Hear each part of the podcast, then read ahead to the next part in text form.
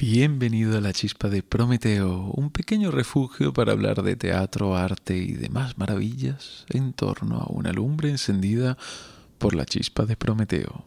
Somos Cecilia Escritore y Benevieites y este podcast está producido por nuestra compañía Teatro Strappato. Ayúdanos a llegar a más gente. Suscríbete al podcast y compártelo con tus amigos. ¿Y por qué este episodio se llama Las pícaras enemigas del alma? Pues podríamos empezar diciendo, érase una vez en Trento.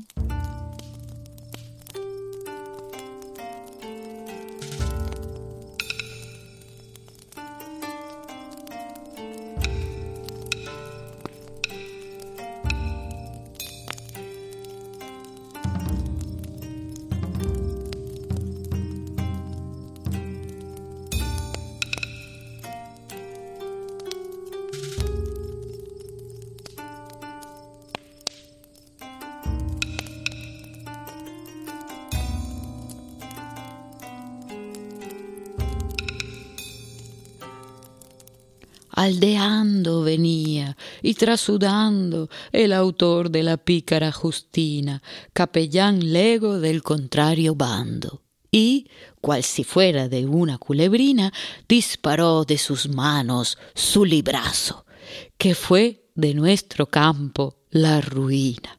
Al buen Tomás Gracián mancó de un brazo, a Medinilla derribó una muela y le llevó de un muslo un gran pedazo. Una despierta nuestra centinela gritó Todos abajen la cabeza, que dispara el contrario otra novela. Dos pelearon una larga pieza, y el uno al otro, con instancia loca, de un envión, con arte y con destreza, seis seguidillas le encajó en la boca, con que le hizo vomitar el alma, que salió libre de su estrecha roca. Irónico e incisivo como siempre, Miguel de Cervantes nos, nos presenta en estos versos su crítica de la pícara Justina. Lo hace en su obra Viaje del Parnaso, donde, como bien dice el dicho, no deja títere con cabeza creo que siempre es bueno empezar algo desacralizándolo. Y si para ello podemos estar en compañía del humor de Cervantes, pues es que, no, no, no se puede pedir más. Hoy estaremos en compañía de las pícaras, a las que en un cierto sentido es un error considerar la versión femenina de los pícaros son mucho más que eso. Son eh, un arquetipo literario genuino que nace de los mismos bajos fondos del pícaro, pero florecerá de una forma pues muy suya.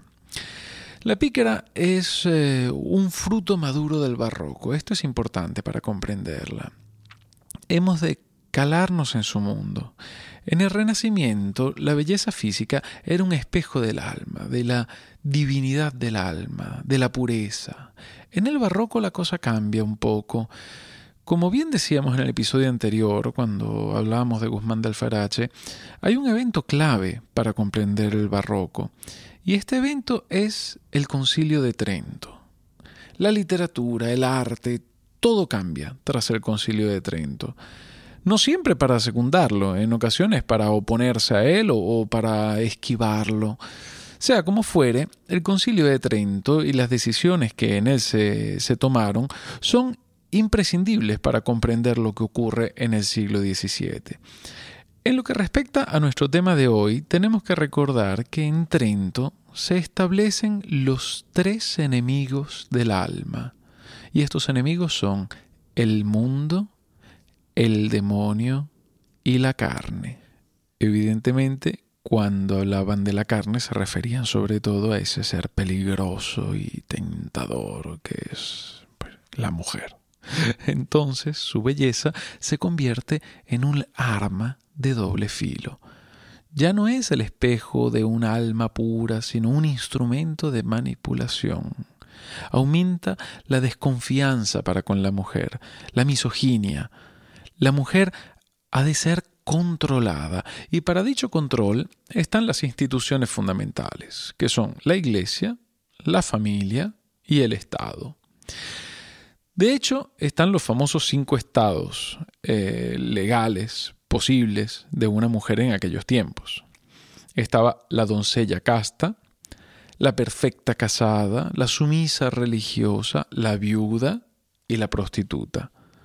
Pero, ¿qué ocurría con esas mujeres que no eran clasificables con ninguno de estos estados? Pues esas eran las así llamadas mujeres libres. Son mujeres que no se someten al orden establecido, que están en un cierto sentido al margen de esa regla, de esa ley. Y el arte, cómo no, encuentra en estos seres de frontera una fuente de inspiración. Es por ello que la literatura es tan importante. Al margen de su rol artístico, la literatura tiene un papel importantísimo para el conocimiento de la historia.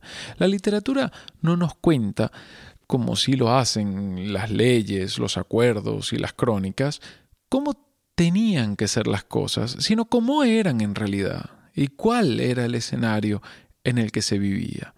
Cuando nos acercamos a la, a la narración literaria, lo que vemos es la historia con la H minúscula. Esa historia que nos cuenta cómo se vivía y, cómo se veía el mundo. ¿En qué mundo habríamos vivido si nosotros, prole vulgar y anónima, hubiésemos estado allí? Pero volvamos a las mujeres libres. Estas, estas mujeres libres son las pícaras. Y ojo, las pícaras no son las prostitutas. La pícara y el pícaro comparten epíteto en cuanto ambos tienen como objetivo medrar, crecer, y para ello se sirven de los engaños. Bueno, dicho de esta manera, en realidad parece que estamos hablando de la clase política actual, ¿no? Quizás el pícaro de nuestro siglo hemos de buscarlo en los asientos traseros de, un coche oficial. Pero bueno, no divaguemos. La pícara es una trepadora no una prostituta. No solo usa su cuerpo, sino la burla, los cambios de identidad. Estas son las herramientas de su oficio. Evidentemente, esas mujeres libres eran un destilado de mundo y carne, una quinta esencia de la amenaza del alma trentina. Como muestra de estas pícaras literarias, tomaremos hoy la novela que tan severamente criticaba Cervantes en los versos que escuchamos al principio, La pícara Justina. Eh, perdón, La pícara Justina. Un personaje que se define a sí mismo como una pícara, una libre, una pieza suelta. Interesante esta idea, ¿no? De la, de la pieza suelta. Cada capítulo de la novela inicia con un resumen en verso, cada uno de esos resúmenes está escrito con una métrica distinta y para ello Francisco López de Úbeda se sirve pues, de todos los estilos y estructuras de los que se disponía en el siglo XVII. Al final de cada capítulo encontramos una moraleja o una conclusión que hemos de sacar de lo ocurrido en el capítulo, lo cual resulta un poco didascálico. Pero bueno, como hemos encontrado muy divertido este juego de versos que inician cada capítulo. Hemos decidido traeros como fragmento para leer en este episodio la suma de los resúmenes de introducción del libro primero. Vamos, una forma de resumir con palabras del autor el contenido del primer libro. Tengamos en cuenta, eh, en la siguiente lectura, que la pluma de pato es símbolo de las amistades inconstantes, y bueno, dejamos a deducción de quien escucha a qué se refiere en realidad aquel pelo y aquella mancha.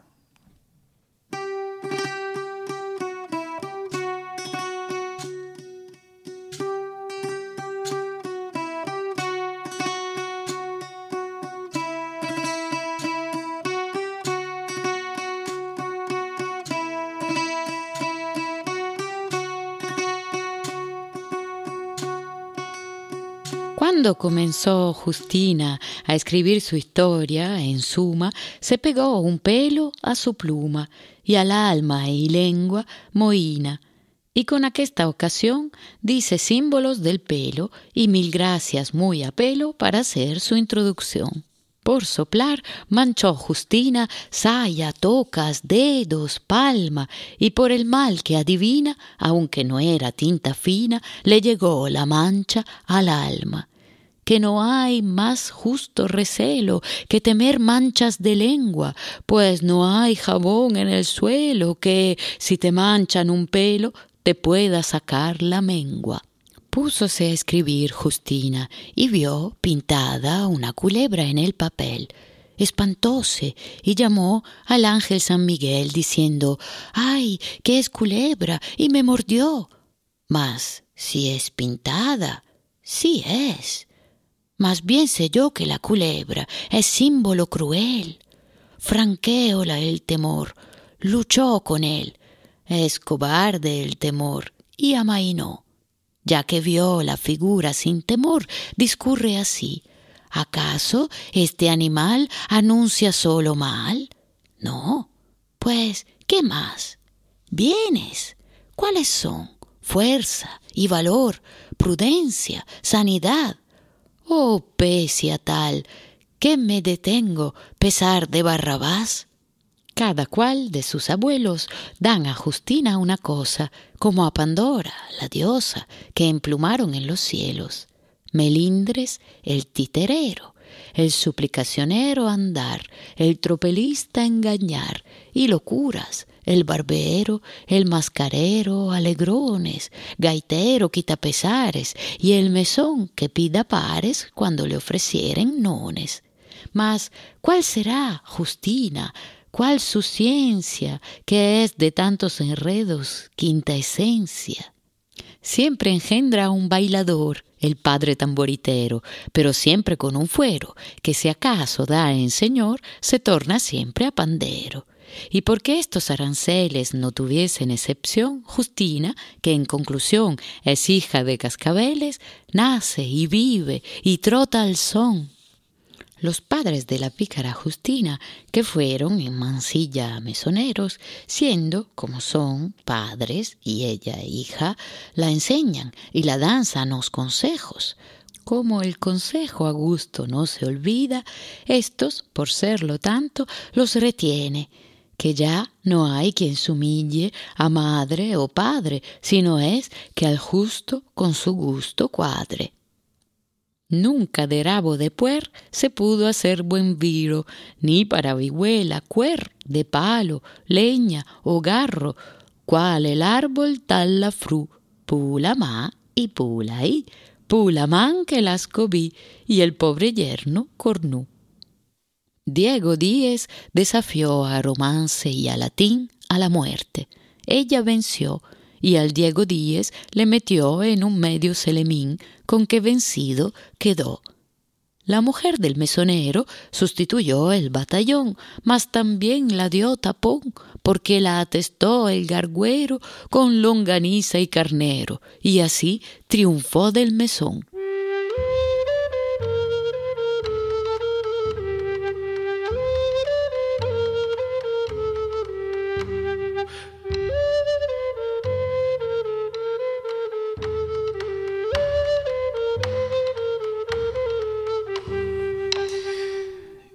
Justina trepa en la escala social, cambia su estatus y se sirve de sus encantos para burlarse de los hombres. Nunca se detiene y por sobre todas las cosas, nunca se arrepiente, no siente remordimiento. La revolución que traen consigo las pícaras no es cosa de poco valor. La rebeldía, el deseo de libertad, la ambición, rasgos que se consideraban puramente masculinos, se convierten en las características de esas mujeres libres, de las pícaras. Mujeres que, al igual que los pícaros, viajan. Y el viaje es un elemento clave de esta libertad. El viaje es aprendizaje, es adaptación, es anonimato.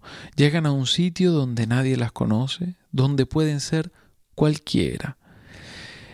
En el caso de, de, las mujeres, no servirán a varios amos, como manda el género a los varones, sino que se casarán varias veces o engañarán a varios hombres. Justina en el primer libro nos cuenta sus orígenes, como hacen todos los pícaros.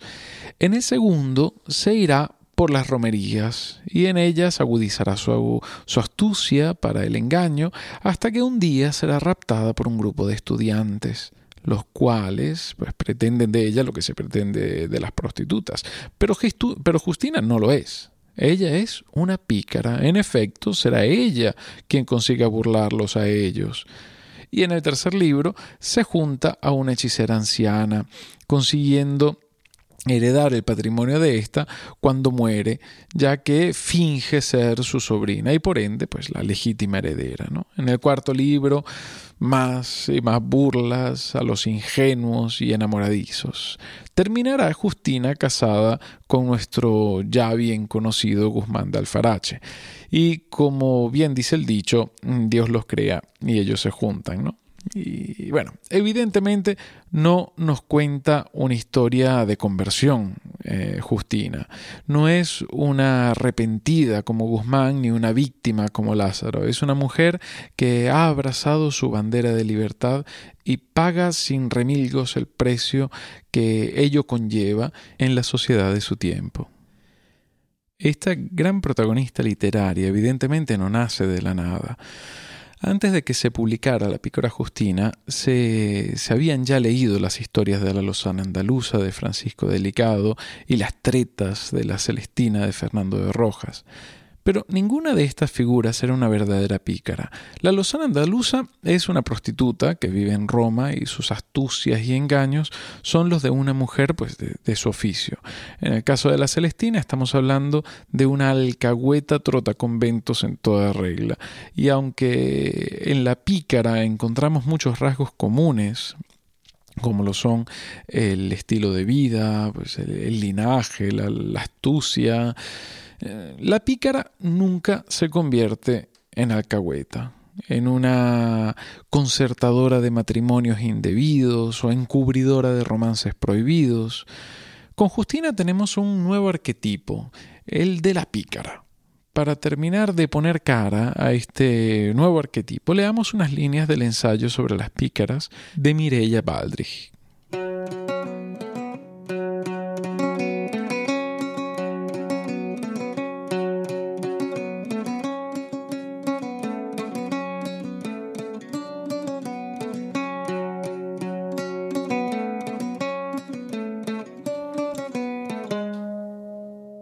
En definitiva, las pícaras son mujeres pragmáticas y resueltas que viven de su físico y de su ingenio para embaucar y estafar. Disfrutan de una independencia que les permite satisfacer sus necesidades y tomar sus propias decisiones. Actúan desde la insensibilidad y la falta de escrúpulos. No vacilan a la hora de engañar y robar, y sus corazones desconocen el significado de la palabra piedad, porque bien saben que la misericordia y la compasión son el peor enemigo que precipita a las torpezas más sonadas. Sus creadores las imaginaron como mujeres controvertidas, más o menos libres, desenfrenadas, subversivas, opuestas a su recogimiento en el burdel, andarriegas, osadas, vengativas, adúlteras, ambiciosas, mentirosas, perniciosas para la dignidad del caballero, ofuscadas con el dinero e hipócritas maestras del embelezo y el disfraz, capaces de transfigurarse en quien sea. Más allá de compartir estos semblantes, sus rasgos morales, genéricos y sexuales sufren un perfeccionamiento hacia una amplificación. Del retrato de una doncella ingeniosa y descocada, encarnado en Justina, pasamos a Rufina, una mujerzuela ladrona y perversa, hija de Galeote.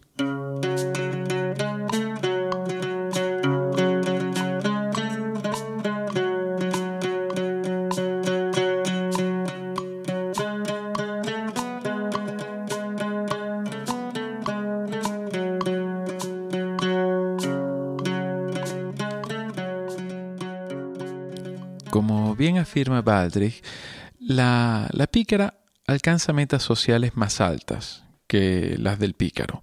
Termina casada y feliz.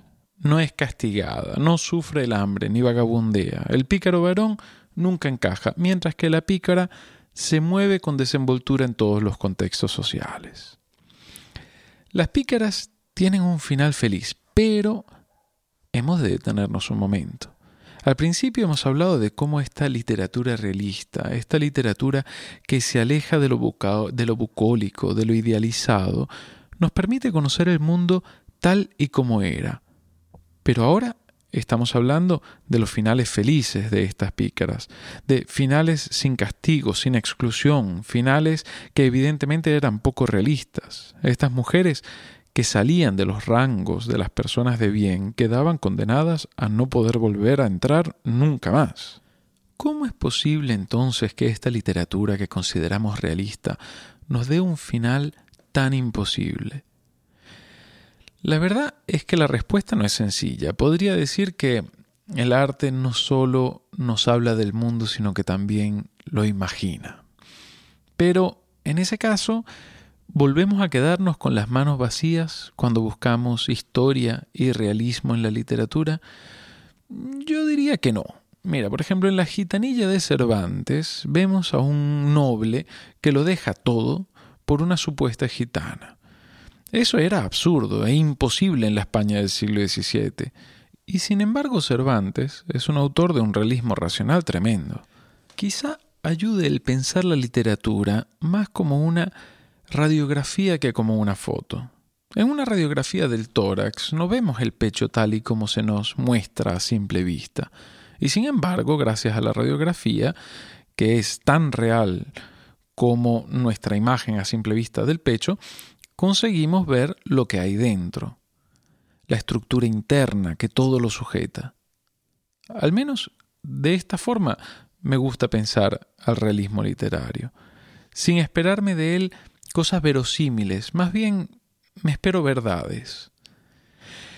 Y tras haber visto todas estas características de las pícaras y sus enormes diferencias con los pícaros, podemos afirmar que estas novelas entren dentro del género de la picaresca este, de hecho, es un debate abierto eh, en que, pues, sinceramente, poco nos interesa entrar. No es nuestra intención hacer filología ni, ni historia de la literatura, además, no tenemos las competencias para ello.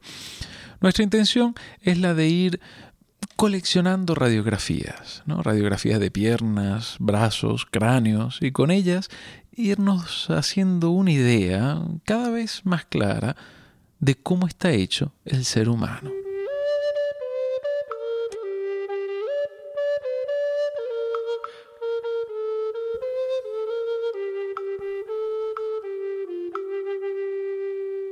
Si te suscribes a la chispa de Prometeo, ayudarás a que nuestro programa pueda llegar a mucha más gente. Para que esta lumbre se mantenga encendida, puedes sumarte a nosotros en Patreon. Somos Teatro Strapato y nos puedes encontrar también en Facebook e Instagram. Te recordamos también que precisamente en nuestra página de Patreon estamos durante este periodo dedicado a la picaresca eh, subiendo una lectura integral del Buscón de Quevedo, que es, vamos, una joya para divertirse muchísimo. La estamos grabando en formato audiolibro, la podrás descargar si te unes a nosotros en Patreon y disfrutarla pues cuando te apetezca. De momento esperamos que tu curiosidad te vuelva a traer a la chispa de Prometeo dentro de dos semanas. Estaremos entre las páginas de un autor por el que no sentimos cariño, sino que sentimos verdadero amor. Os deseamos unos días con muchas chispas y fuegos maravillosos.